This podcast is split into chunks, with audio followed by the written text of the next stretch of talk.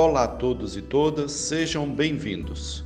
Sou o professor Maicon Dutra, do Colégio Franciscano Imaculada Conceição, e você está ouvindo Mito ou Lenda, podcast dos alunos e alunas das oitavas séries, dedicado a alguns mitos e lendas do Brasil e do mundo.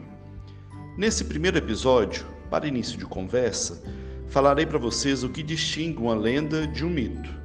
Isso será necessário para que vocês entendam as várias lendas e mitos que os alunos e alunas das oitavas séries contarão. Lenda é uma narrativa que tem o intuito de explicar fatos misteriosos e a origem de coisas, bem como incentivar determinados comportamentos nas pessoas. Utilizando fatos reais que tornem a história mais credível, as lendas fazem parte da cultura popular e são transmitidas de forma oral.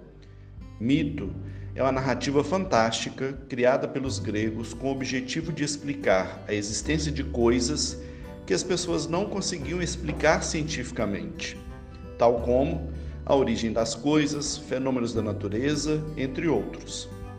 Através da referência a alguns fatos reais, as pessoas eram levadas a acreditar nessas histórias. Uma diferença entre mito e lenda que se destaca diz respeito às personagens.